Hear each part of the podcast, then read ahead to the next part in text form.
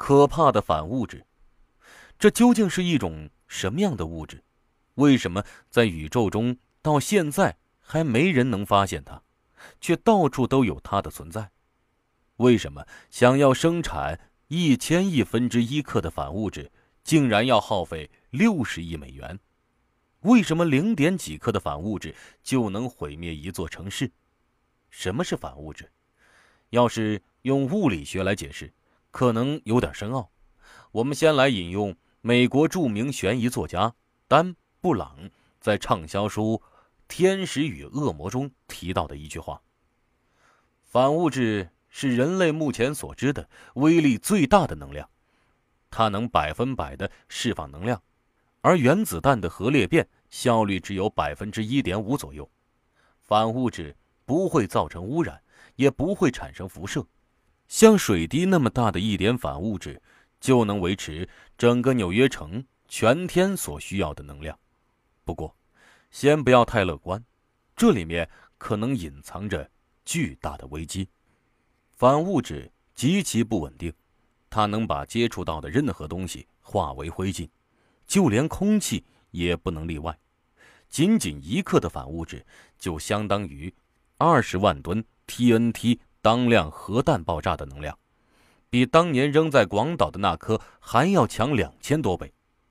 这是丹布朗在书中说的话。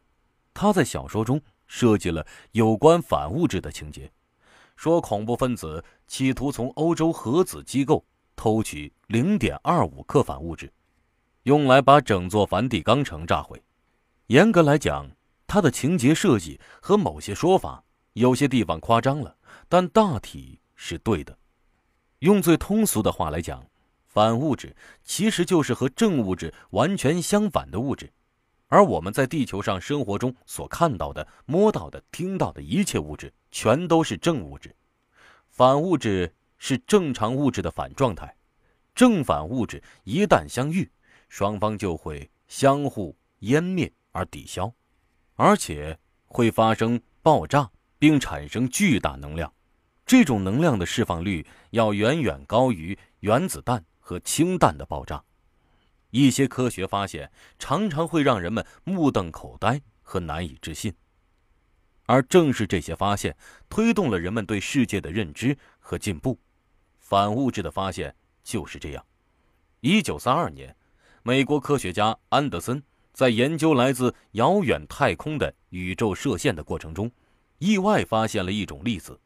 这种粒子的质量和电量都与电子完全相同。唯一不同的是，在磁场中弯曲时，这种粒子的方向和电子相反，也就是说，它是正电子。正电子的发现引起了科学界的震惊和轰动。它是偶然的，还是具有普遍性呢？如果具有普遍性，那么其他粒子是不是都有反粒子？科学家们在探索微观世界的研究中，又新增加了一个目标。在网上流传着关于反物质的很多传闻，比如五千万分之一克反物质就能摧毁大型设施，区区几克反物质就能毁灭地球等等。其实，这些都纯属谣言，只是为了增加网络点击率而编出来的假消息。五千万分之一克的反物质湮灭时，能够释放出三百多万焦耳的能量。但这些能量还不足以摧毁什么大型设施，而五克反物质湮灭时能释放出三十六万亿焦耳的能量，这些能量是不小，但也不可能毁灭地球。早在一八九八年，英国的一位物理学家就指出，与普通的物质存在相同，应该也有一个镜像对应的反物质存在。不过，当时的科学水平和试验条件都很差。所以，他这个反物质的概念没有半点事实依据。但到了二十世纪三十年代初的时候，英国物理学家保罗·狄拉克又提出了更具体的反物质假说。他说，每一种粒子都应该有一个与其相对的反粒子，比如反电子，两者的质量和电子完全相同，不过携带的电荷正好相反。当正物质和反物质一接触，原子最外层的电子就会因为所携带电荷相反而抵消，原子核中的质子也会因为同样的原因而相互抵消。反中子因为磁性而与中子相反，最后和中子进行强烈的碰撞，发出惊人的能量来。大科学家爱因斯坦曾经计算过这种完整的能量释放比率。他说：“和正物质相撞所释放出的能量相比，原子弹爆炸就像划了一根火柴那么微不足道。”著名物理学家和天文学家拉普拉斯说过：“天体都有巨大的引力，在巨大引力的作用下会发生各类反应，比如发光发热。但物极必反。”宇宙中最大的天体极有可能是肉眼看不到的。当引力随着质量而无限增大时，天体就会变成一个什么都没有的区域，它既不发热也不发光，也就是我们俗称的黑洞。其实，从哲学角度来讲，这个问题很容易回答。我国古代的阴阳太极图就暗示了世间万物分阴阳。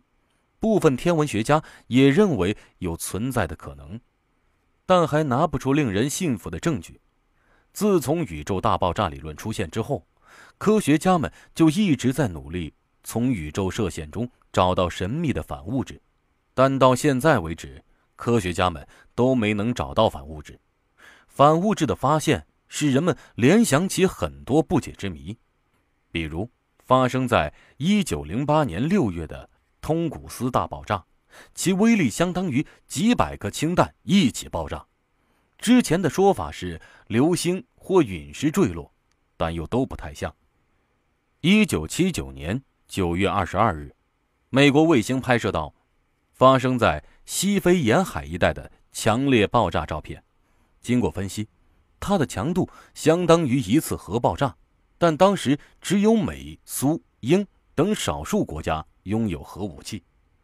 第二年，这颗卫星又在同一海域记录到与上次相同的现象，令政界和科学界大惑不解。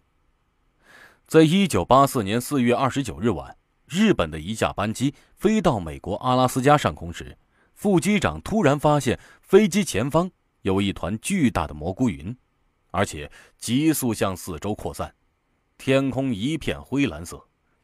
附近的一架荷兰班机也都看到了，事后却没有发现任何放射性污染的痕迹，但目击者十分肯定地说，那就是核爆炸产生的烟雾。现在有了反物质这个课题，以上这三个现象似乎都有了很合理的解释。同时，否定反物质的人很多。美国宇宙学家施拉姆就说过。大多数理论家的直觉都是反物质并不存在，这意味着如果你能找到它，就会是个很伟大的发现，也能证明这些理论家的直觉都是错的。但最大的可能是，这意味着你根本就找不到它。随着科学的发展，科学家们发现，我们用肉眼和天文仪器能看到的宇宙只有恒星或者星系。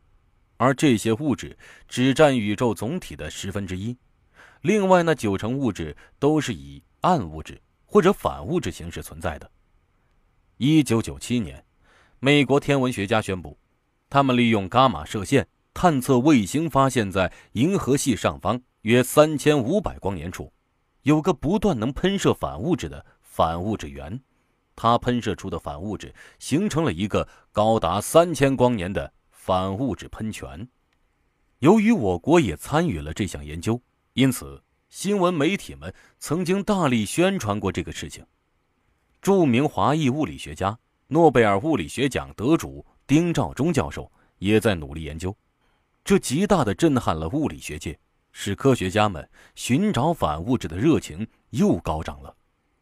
在一九九八年六月三日，丁肇中教授。发起了寻找宇宙反物质行动，由他一手研制的阿尔法磁谱仪，随着美国发现号航天飞机上了太空，使得这个领域再度成为全球科学家关注的焦点。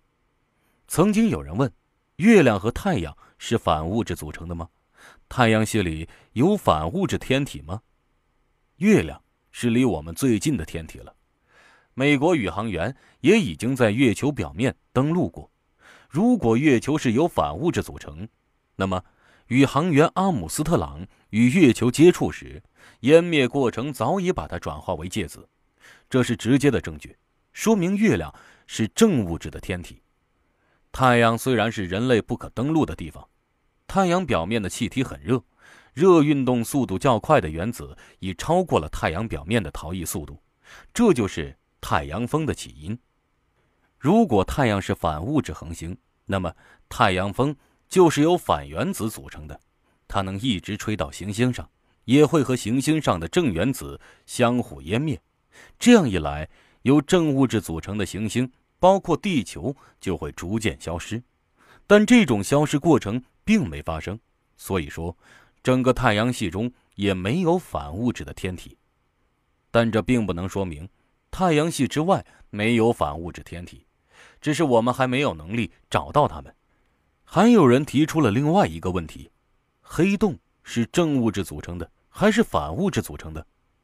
这个问题就复杂了，由于世界的遮盖。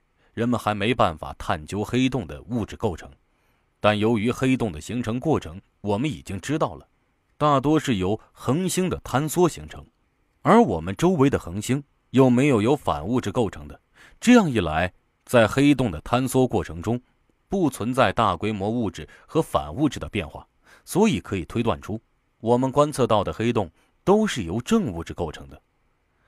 为了解开这个世纪之谜，中国和意大利在西藏海拔四千三百米的羊八井地区，建了世界上第一个上万平方米的地毯式粒子探测阵列实验站，用来接收来自宇宙的高能射线和反物质粒子。也许有人会问，为什么我们不自己制造反物质呢？生成反物质的速率极低。生产一千亿分之一克的反物质，需要耗资仅六十亿美元，所以现在还不成熟。至于以后的人类是否能大量制造出反物质，就要看几百年后了。